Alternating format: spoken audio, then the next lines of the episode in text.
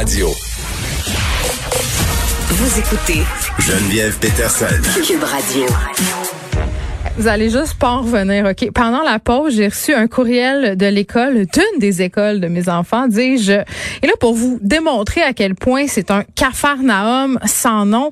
Bon, on a des effets scolaires à payer à chaque année, là, parce que, savez-vous quoi, l'école au Québec, c'est pas gratuit. Il faut payer en plus de déjà payer des taxes. Et là, bon, c'est pas une terre en bois de bout, là, c'est genre 25-30 pièces. Parfois, c'est un peu plus. Mais, euh, bref, tout ça pour dire que d'habitude, on paie ça par chèque ou en argent à l'école. Mais là, euh, dans les établissements cette année, la CSDM a mis sur place un système de paiement par Internet. Et là, je reçois un courriel de l'école pour me dire qu'exceptionnellement, cette année, ce système-là était hors fonction. Donc, on devra payer nos effets scolaires par chèque ou par argent comptant, hein, en période de COVID-19, c'est assez moyen. C'est vraiment n'importe quoi et c'est vraiment euh, de l'improvisation. Et là, je suis pas en train de dire que c'est la faute du directeur de l'école de mes enfants, là, mais à un moment donné, donnez-nous les moyens. Aidez-nous à vous aider. C'est ce que j'allais dire. Bon. On va s'en aller ailleurs. Euh, on va se parler euh, de spectacle. Moi, perso, je vais assister à mon premier spectacle euh, COVID-19 dans les prochaines semaines. Je vais aller au spectacle de Dumas. Mais cet été, on n'a pas eu de festival. L'été prochain, il y en aura. Ça sera par contre des festivals légèrement, et là c'est un euphémisme modifié hein, pour s'adapter à cette nouvelle réalité qui est la nôtre. J'en parle avec Élise Jeté, productrice de contenu pour Tableau des grandes amatrices de festivals devant l'éternel. Salut Élise. Salut Geneviève. Bon, euh, là... Euh, je sais pas de quoi va avoir l'air euh, les festivals cet été, mais toi, présentement, je pense que tu es en Abitibi pour le FME. Oui, en cette semaine, c'est le Festival de la musique émergente en Abitibi-Témiscamingue, le FME. C'est normalement le festival qui clôt notre été, donc c'est avec lui qu'on termine, qu'on qu'on devient nostalgique de tous les beaux festivals qu'on a eus durant la saison. Mais là, c'est le seul, tu sais, parce que la santé publique a permis les, les festivals à partir du 31 août. Et comme c'était euh, tout récent, là, le 31 août, ben le seul que, qui pouvait garder sa même plage horaire que d'habitude, c'est-à-dire la fin de semaine de la fête du travail, c'est le FME. Hmm. Et on est à Rouen-Noranda, donc, pour le, pour le FME. D'un bout à l'autre du site, Geneviève, il n'y a que des gens avec des masques.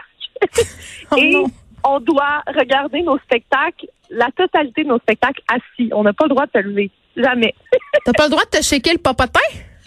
On peut pas shaker le popotin. Hier, j'ai commencé mon festival en allant voir le spectacle de No Bro, qui est comme un groupe de filles qui font du gros rock, là, mais du bon gros rock, et je ne pouvais pas me lever. Et là, c'était assez j'avais comme des pulsions de me lever, donc je finissais tout le temps debout quand même, et je me faisais avertir tout le temps, assoyez-vous madame, assoyez-vous madame, ou remettez votre masque. Donc si on est debout, en tout temps, on doit porter un masque même dehors. Donc c'est vraiment, vraiment contraignant. Par contre, on est tellement excité d'avoir un festival que personne chiale c'est quand même le seul côté positif parce que là, concrètement, bon, je comprends que tu as un masque euh, quand tu déplaces puis tu dois rester assise, mais c'est quoi? Les spectateurs sont assis à deux mètres de distance? Comment ça se passe? Oui.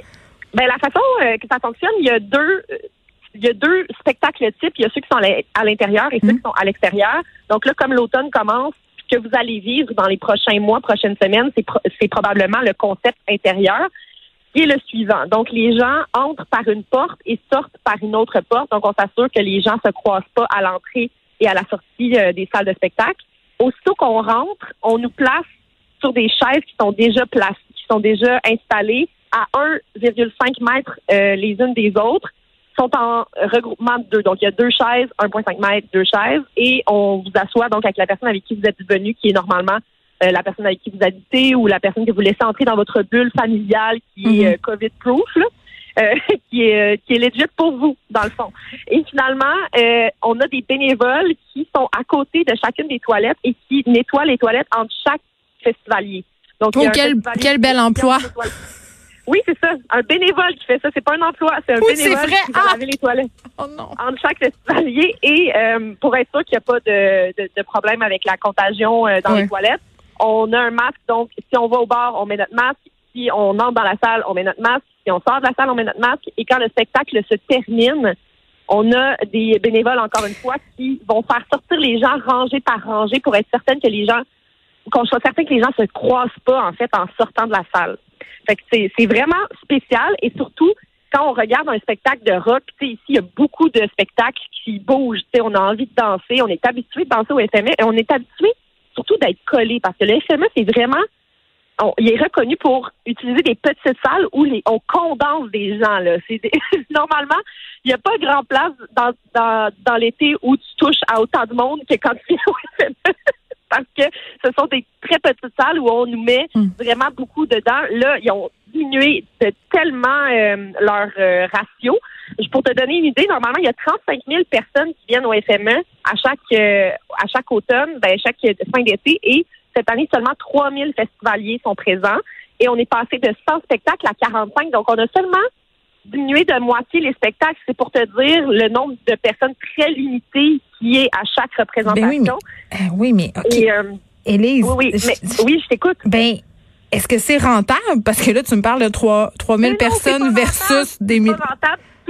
C'est pas rentable du tout. Je parlais justement hier avec la directrice générale du festival qui s'appelle Magali Mondry-Larouche et elle me disait le modèle des grands événements comme le nôtre n'est plus viable. Il n'existe, il n'existera plus en temps de COVID. C'est pas possible parce que ce mm. concept-là dépend beaucoup euh, des partenariats privés et publics. Et en ce moment, mais ben, tu sais, si tu as juste 3 000 festivaliers au, lieu de 35 000, ben, les partenariats sont plus sont plus minces. C'est difficile d'avoir des gens qui ont envie de participer, de donner des sous à ça. C'est un festival qui est 50% gratuit.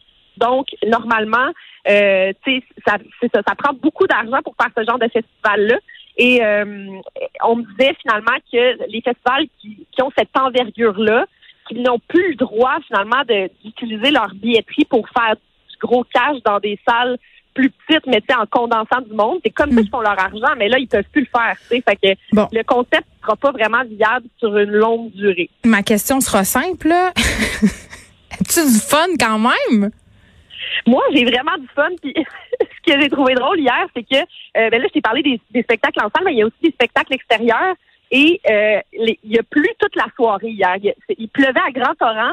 Et euh, les spectacles avaient quand même lieu jusqu'à temps qu'il y ait des éclairs, mettons. Fait que les gens continuaient à écouter les spectacles. ok? Ils s'étaient déplacés avec leurs imperméables et les shows extérieurs, on plaçait les gens soit assis à 1,5 mètres les uns les autres ou bien on les mettait dans des petits enclos, je sais, dans des petits enclos de clôture.